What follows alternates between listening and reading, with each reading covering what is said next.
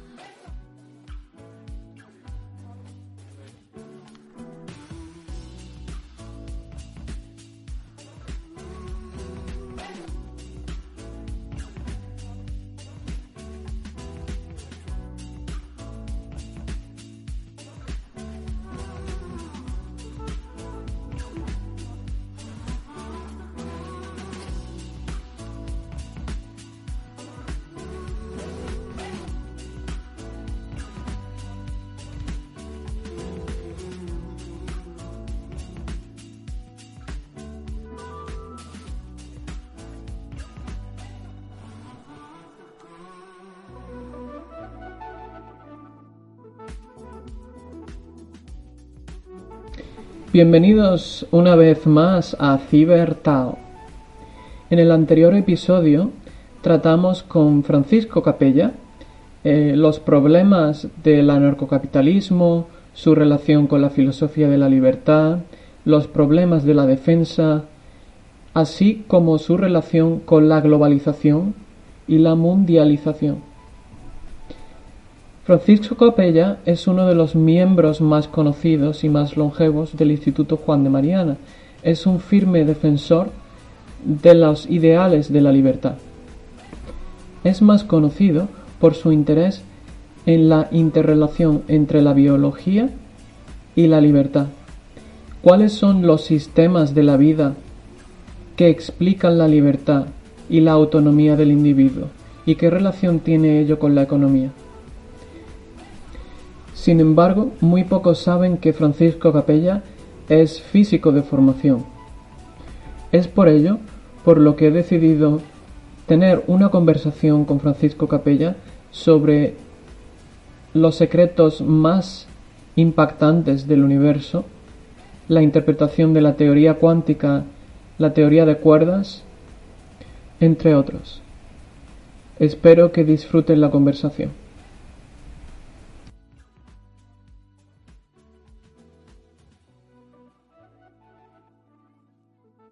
Yo me acuerdo cuando fui al primer seminario de Huerta de Soto, eh, Huerta de Soto habló de ti, eh, te mencionó.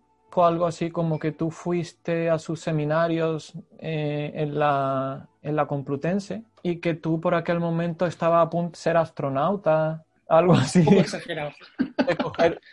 yo, había, yo había estado, antes de conocer a Huerta, yo había estado trabajando un año en el Centro, de en el Centro Europeo de Astronautas de la Agencia Europea del Espacio Luego, a mí en, ese momento me apetecía, quería haber intentado ser astronauta, entonces estuve un año y medio intentando hacer un doctorado en astrofísica en el Instituto de Astrofísica de Canarias, pero luego vi que aquello no era lo mío, que después de sacar los créditos tal, digo, escribir una tesis sobre el tema que yo tenía, que era cosas de heliosismología, digo, me iba a aburrir muchísimo el resto de mi vida, no me veía haciendo yo solo eso. Entonces lo dejé y cambié y fue posteriormente cuando me metí unos años a profesor, y a empezar a leer cosas de economía y liberalismo, pero eso ya fue después. Huerta le encanta presumir de alumnos que tiene, diciendo que son todos unos genios y muy buenos, pero tiende a distorsionar un poco los, hechos. Él dijo literalmente que, que estuviste a punto de, entrar en un cohete o, algo así, dijo, eh, no recuerdo bien. Quiero decir, yo he conocido astronautas, sé cómo se entrenan, porque estuve con documentación de eso, luego me pasé dos meses en, la NASA en, Houston, donde están también los astronautas ahí. He hecho vuelo parabólico, que se llama meterte en el vuelo este en el avión que se pone en gravedad cero, pero los, cohetes de verdad los he visto de lejos.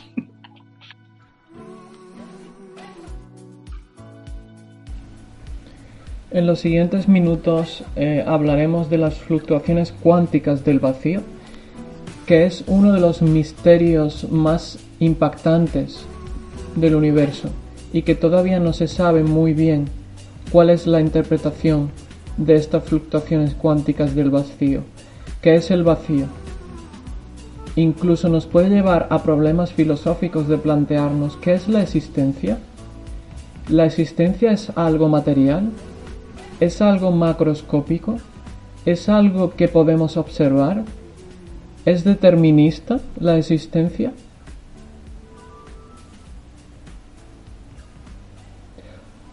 ¿Es la existencia algo que depende de la probabilidad y de las fluctuaciones? De esto es de lo que Paco Capella hablará en los siguientes minutos. El problema que tienes es que me pides que te, explique algo, no es intuitivo o que es difícil intuir y que de hecho resulta de toda la mecánica cuántica que es antiintuitiva y que la gente puede manejarla matemáticamente, pero se suele decir que no entiendes nunca qué significa de verdad. Y de hecho hay conflictos científicos y filosóficos sobre cuál es la interpretación correcta de la mecánica cuántica de todas esas cosas la, interpretación más pedestre que te voy a dar yo es que el vacío en realidad no existe. Lo que llamas vacío cuando quitas, digamos, partículas elementales, electrones, protones, neutrones que no son elementales, sino que en realidad están hechos de quarks, si intentas quitar todas esas cosas, en lo que queda en realidad o no es vacío, o aunque lo quieras llamar vacío, no es nada, sino que tiene una determinada energía, que no es cero, nunca va a ser cero por el principio de indeterminación de Heisenberg, ningún sistema puede tener energía cero, digamos, eternamente. Si la tiene en un momento, va a sufrir alguna fluctuación. Entonces, lo de las fluctuaciones cuánticas es eso, es decir, el vacío está constantemente creando lo que se llaman pares partícula-antipartícula, creándolos y destruyéndolos, creándolos y destruyéndolos. Es decir, no es como una superficie del mar plana, sino es como que hay olas y espumita y a veces salen partículas y caen, salen y caen, salen y caen. Entonces, las fluctuaciones del vacío se, suelen referir a eso, que la realidad es eso, ese mar de lo que se llaman partículas, las llaman virtuales, del cual emergen de vez en cuando, bueno, constantemente, pero hay un equilibrio, partículas reales y otras veces se desintegran y vuelven como a, caer, a, dejar de existir o caer en el, en el vacío. Entonces, que, eso tiene que ver con eso. Entonces, si lo quieres complicar más, además, no hay un solo vacío, sino que las teorías dicen que hay diversos niveles de vacío. Entonces, que el universo va a veces cayendo, teniendo transiciones de fase entre esos vacíos. Entonces, no, sabemos si, en el, universo actual es estable totalmente o de repente podría haber una crisis, digamos, cósmica y pasar a otro vacío y entonces se destruiría o se alteraría enormemente todo lo que hay y pasaríamos a otro, a otro sistema. Entonces, así es, esas teorías también se usan para utilizar esos posibles orígenes de nuevos universos o, cambios en el universo. Pero es interesante cómo aparecen y desaparecen partículas en un tiempo muy, muy corto de la escala de Planck, pero sin embargo nuestra realidad que depende de esas partículas, claro, eh, no cambia nada. Es, está porque, la realidad, porque la realidad macroscópica es un promedio estadístico de una cantidad enorme de fluctuaciones microscópicas. Entonces, si tú sabes matemáticas y probabilidad, cuando estudias mecánica estadística, la puedes usar casi sin saber física. Si sabes matemáticas y sabes estadística, ves cómo te dicen, oye, ¿qué pasa si hay un mundo en el que hay un montón de aleatoriedad, indeterminismo y fluctuaciones y cosas raras, pero que siguen algunos criterios de aleatoriedad, de azar. Pues resulta que emergen regularidades. O sea, esto es una idea también como hayekiana, las ideas hayekianas de emergencia son en el tiempo. Pues esto es que en el espacio y a niveles de agregación superiores, un gas que cada molécula va a su aire y tiene, puede tener una velocidad completamente distinta a otras moléculas y de vez en cuando colecciona con otras y cambian de posición, el gas entero está en equilibrio. Tiene una distribución de velocidades que cuando está en equilibrio termodinámico es estable, porque las, moléculas que cambian de velocidad y se aceleran se compensan con otras que se frenan. Las que se cambian de un sitio a otro se compensan con otras que vienen de esos sitios, de esos sitios Entonces, esto es así porque el número de Avogadro es gigantesco, 6,02 por 10 a la 23, entonces se aplican leyes de grandes números estadísticas y los promedios es, es muy difícil, necesitas instrumental muy avanzado para detectar, digamos, fluctuaciones u oscilaciones cuánticas o, incluso estadísticas. Depende de cuáles hablemos. ¿eh? Algunas sí se pueden detectar con más facilidad. Muy interesante, no, no lo había pensado como un promedio estadístico. Eh, pues es que es como, es, pues es el, el, concepto clave. Si la gente no lo entiende, debería entenderlo así, porque la, la realidad macroscópica es el promedio estadístico de muchísimos eventos o entidades microscópicas que son más aleatorias o pueden serlo. Había que discutir si la mecánica cuántica dice que la base es aleatoria o acepta algún tipo de determinismo, pero sus promedios son muy sólidos, de tal manera que apenas hay desviaciones. Esto incluso se nos aplica a nosotros. Nosotros somos organismos multicelulares. Estamos constantemente perdiendo células, luego dejando de ser nosotros mismos pero al mismo tiempo nos reconstituimos y producimos nuevas células. Luego tenemos una entidad que cambia, pero cambia relativamente despacio. Cuando se habla de 11 dimensiones o 10 dimensiones y al mismo tiempo de las fluctuaciones cuánticas del vacío, eh, el número de dimensiones con el hecho de que aparezcan y desaparezcan, eh, por así decirlo, partículas en el sentido de que... Mm, no, que yo, que yo, que yo sepa no, porque esas dimensiones, eh, ¿cómo es, ¿qué palabra se usa? No me acuerdo. No están, digamos, desarrolladas. No son. Ahora tú tienes tres dimensiones en el espacio y te puedes ir eternamente para allá, eternamente para allá, la X, la Y, la Z. Esas dimensiones se dice que están como enrolladas o anidadas, no, no, no han crecido. Como que son dimensiones como muy pequeñitas y cerradas sobre sí mismas.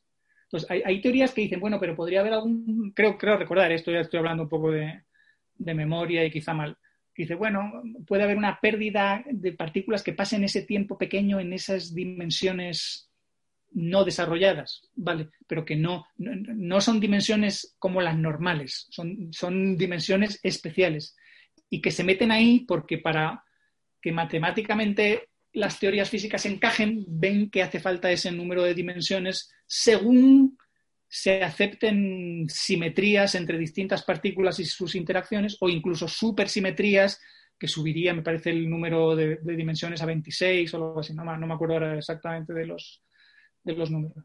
Pero por explicarte lo de, las, lo de las cuerdas no es tan complicado. Lo de las cuerdas viene de que la física clásica decía que las partículas eran puntos. Pero los puntos son idealizaciones matemáticas que en la realidad no existen y los puntos dan problemas. Cuando tú te acercas mucho a un punto, divides por la distancia ese punto, el valor de lo que sea se te va infinito. Entonces, para evitar estas cosas, el modelo de cuerdas lo que dice es que las partículas no son puntos, sino cuerdas, en el sentido que al menos tienen una dimensión, o branas, branas, que viene de membranas, en que puedan tener dos, dos dimensiones o más. Es decir, básicamente, que no sean puntos, que tengan extensión, que tengan dimensiones en nuestras dimensiones normales o en estas otras dimensiones, digamos, reducidas o no, o no desarrolladas. Y entonces, matemáticamente es todo más complejo, pero al menos se resuelven, hay trucos para resolver los, los, infinitos. Y las cuerdas además te sirven como para unificar todo. La física tiende a unificar, tiende a decir, bueno, el magnetismo y la electricidad son lo mismo. De hecho, esto se ve en física en la carrera. El magnetismo simplemente es el, efecto relativista de la electricidad. Luego, la fuerza electromagnética y la débil son variantes de lo mismo. Si subieras la temperatura lo suficiente y te vas suficientemente atrás en el origen del universo, se comportaban igual y hubo lo que se llama una ruptura de simetría que hizo que ahora, que a partir de esa ruptura, se comporten distinto. Entonces, tratas de unificar. Y ya están unificadas todas, incluso la nuclear fuerte también. La que falta por unificar es la gravedad con todas las demás, y entonces para eso hay también teoría de cuerdas que se supone que está trabajando en eso, pero todavía no han tenido éxito del todo. Pero lo que te quería contar es que em, la teoría de cuerdas lo que dice es que las distintas partículas de distintos tipos, los fermiones, que son, digamos, las partículas materiales FETEN, y los bosones, que serían las partículas responsables de las interacciones entre fermiones, son distintos modos de, existencia o de vibración de una entidad más simple que es esa cuerda o esa brana. Es decir, es una teoría como de unificación esencial más. Tú tienes una cuerda de una guitarra, la, cuerda es la misma, pero puede oscilar de distintas maneras según la fuerza que le des y la frecuencia de oscilación. Entonces así tienes las distintas notas musicales. Pues en física se hace lo mismo. Se dice, tú tienes una cuerda, que es el constituyente básico de la materia, espacio, energía, lo que sea. No me preguntes qué es, porque no hay manera de definirlo en función de nada más. Me esto es lo básico. Según esto oscile de distintas formas, sea una cuerda abierta, sea una cuerda cerrada, en cuántas dimensiones exista, cuál sea su topología, todo lo demás, esto ya es avanzado, al final es un electrón o al final es un quark, o un quark up, un quark down, lo que, un neutrino, lo que sea. Una cosa que casi que, fue muy interesante conocer es que podría existir un experimento que pudiese eh, hacernos ver una cuerda. Eh, Leonard dijo algo así como que cuando se expandió el universo, eh, si miramos muy alejados en el universo, en la radiación. Uy, ahí él se está refiriendo a otra cosa. Vale, es que la palabra cuerda también se refiere a otra cosa. En cosmología, digamos en astrofísica a alto nivel, se habla de unas estructuras que llaman cuerdas estructuras, digamos, como que están como en, el fundamento del espacio-tiempo, pero que no son estas cuerdas, digamos, pequeñitas, ultra fundamentales, sino que son estructuras al revés, como gigantescas, que, que, yo recuerde no tienen que ver, no son lo mismo que las cuerdas pequeñitas. Él dice que sí, que claro, que si lográramos ver esas cuerdas, tendríamos más pistas sobre el origen del universo y la presencia de otros universos posibles, porque se supone que pueden ser resultado de, de colisiones o interacciones entre, entre universos. Entonces, el hecho de que se expandió tan rápido el universo no amplía, no es como una lupa que nos permite ver que a medida que vemos más, que miramos más lejos, vemos de hecho, como una ampliación. De hecho, de hecho, parece que pasa al revés. La expansión del universo es tan rápida esto es también difícil de entender y yo siempre lo he pasado mal entendiendo, que puede ir, no es que vaya más rápido que la luz, porque no hay ningún objeto que vaya más rápido de la luz, sino que es el propio espacio el que se está expandiendo y lo puede hacer más rápido que la luz, de tal manera que al final, si el universo se sigue expandiendo, lo que, dará, lo que quedarán es galaxias totalmente aisladas unas de otras que no vean nada.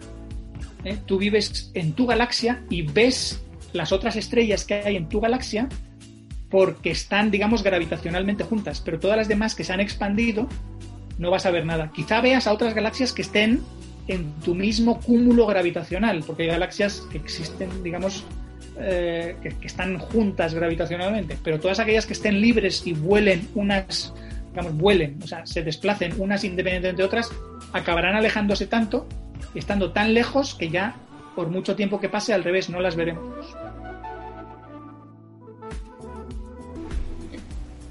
Durante la conversación he aprendido una nueva forma más visual y más gráfica de observar el problema de las fluctuaciones cuánticas del vacío. Y en realidad puede que como nuestro cuerpo que esté compuesto por millones de células que no observamos a simple vista, que están cambiando, regenerándose continuamente, pero nuestra realidad macroscópica parece ser poco cambiante, quizá el universo y la realidad sea el producto de una sopa fluctuante interminable que es muy difícil observar, incluso imposible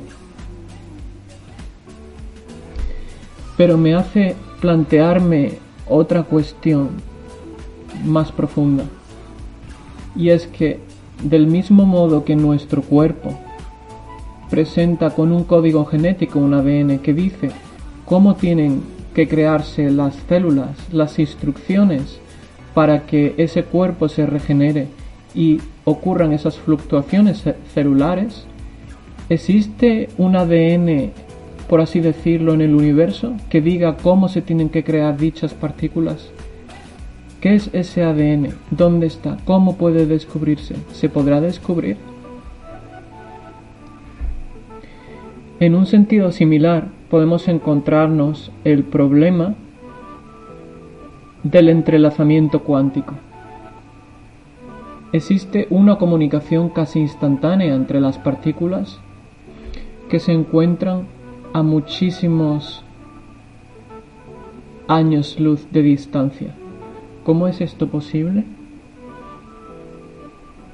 ¿Estará dicho comportamiento autorregulado por el ADN que he descrito anteriormente?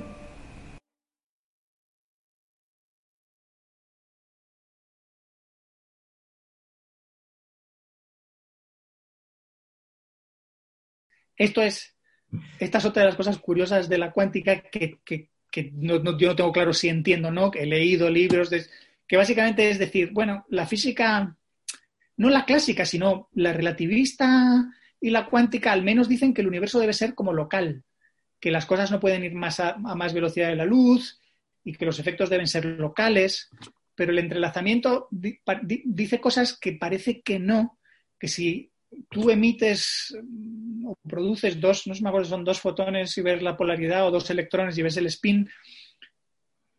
Si desde el origen de la existencia o de la interacción, de cómo se liberan, si eso evolucionan cada uno por su cuenta sin interaccionar con nada más, esto es importante, si conoces el estado de uno, conoces el estado del otro. Es decir, si uno tiene spin arriba, el, otro va a tener spin abajo, o polarización a un lado, o si es un fotón, el otro va a tener polarización a otro lado. Entonces, eso parece violar la localidad y el que haya información, que, viaje información o, partículas o algo más rápido que la luz. Los experimentos parecen indicar que el entrelazamiento es real.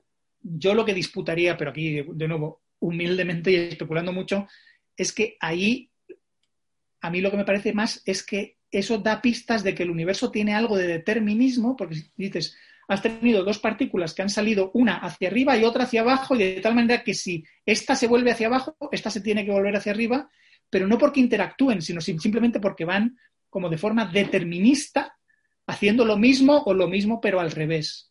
Entonces, claro, dices, si no interactuaran con nada más, si conoces la evolución de una, conoces la evolución de la otra. Ahora, el problema adicional es, en el universo, eso es una situación ideal que prácticamente no se da nunca, porque las partículas están constantemente interactuando unas con otras. Es decir, esto del entrelazamiento es un caso como, idealmente, si una partícula o dos partículas no interaccionaran con nada, tendrían esta relación. Ya, pero en el universo real las partículas están interaccionando constantemente unas con otras luego se rompe ese efecto del entrelazamiento y el universo al final, si no es local, lo parece.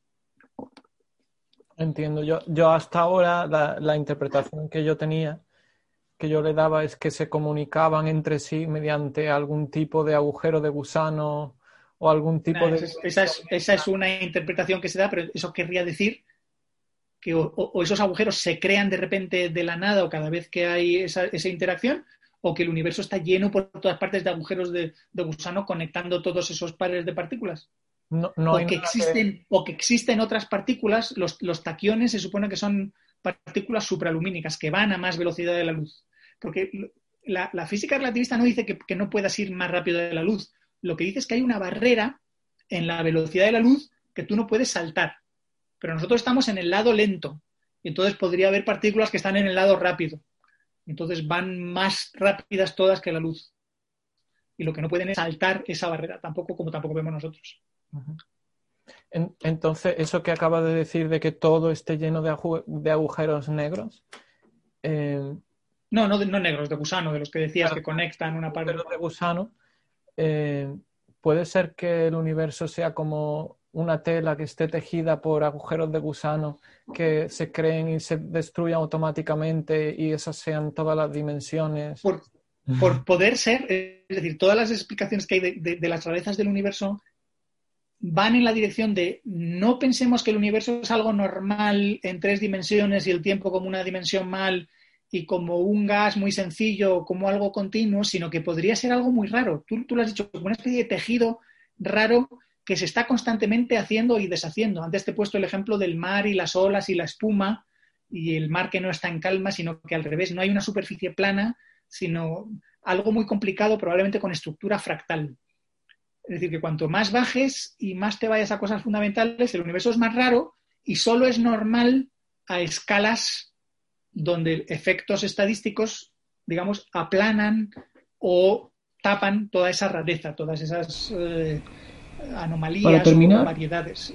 Paco Capella nos dedica los últimos minutos para contarnos cuáles son los temas en los que está más interesado actualmente.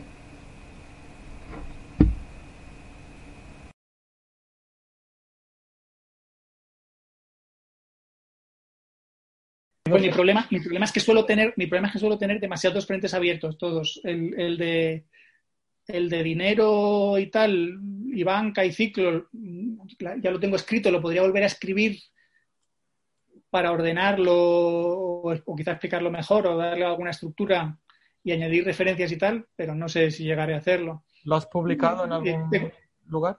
En, mi blog, en mi blog están, tengo recopilados, si buscas recopilaciones de artículos de dinero, crédito y banca Francisco Capella, te salen todos los artículos que he escrito de eso. Luego en el Juan de Mariana, pues también he escrito cosas sobre eso, sobre ética de la libertad, sobre anarcocapitalismo. Ese es un tema que he tratado hace relativamente poco y no sé si añadir algo más. Quizá tendré que dar alguna charla o escribir algún artículo fundamentando la ética de la libertad como lo hago yo, porque no sé si está grabado bien en algún sitio, no sé si está bien escrito y veo que hay gente que sigue insistiendo en la fundamentación pues rothbardiana o, o la de Hoppe. Rayo tiene la suya, que es más la de los eh, liberales clásicos, pero rolsianos, de teoría de la justicia. Luego lo que sí debería hacer es lo que puedo aportar yo, es lo que hago de, a partir de, de definiciones, de cuestiones de conocimiento de biología, de saber qué es la vida, los seres vivos como agentes autónomos autopoéticos, si a eso le si eso lo entiendes y le aplicas evolución, acabas entendiendo la naturaleza humana, la naturaleza de la sociedad, y no solo eso, sino fundamentas la intencionalidad. Lo que hacen los austríacos de partir de que el ser humano actúa intencionalmente y así construyen la praxeología, eh, lo que yo he hecho en distintos escritos y en algunos cursos a distinta gente es mostrarles cómo eso emerge naturalmente, no es nada mágico, sino que emerge naturalmente si entiendes esto que te he dicho y cibernética, la cibernética como ciencia y tecnología del control y la información explica que al final la intencionalidad no es más que un modo de control sofisticado y avanzado de la acción, pero que la puedes explicar en, función de mecanismos mentales, cerebrales, de procesamiento de información más simples. Me recuerda muchísimo esto a la neuroeconomía, que... Mm, bueno, la neuroeconomía es, es más pedestre, es más... No, no tratan de, de, de de profundizar de por qué existe el cerebro y cómo el cerebro es un agente que dirige acción. sí, pero lo hacen de una manera como, bueno, vamos a ver si con este escáner del cerebro de esta persona o viendo la estructura modular, vemos qué estructura es responsable de no sé qué. Yo, yo no, ese nivel de detalle a mí no me interesa. Me interesa una explicación más de qué es el cerebro como ordenador, como procesador de información, luego los detallitos de qué hace cada parte. Mm, ya son como técnicos de, detalle, no hace falta entrar en ellos para entender lo, que te digo de la intencionalidad. Es un poco una combinación de ciencia y filosofía sin necesidad de mucha experimentación. Que, no hace falta para entenderlo todo. Es basarse en los trabajos de otros.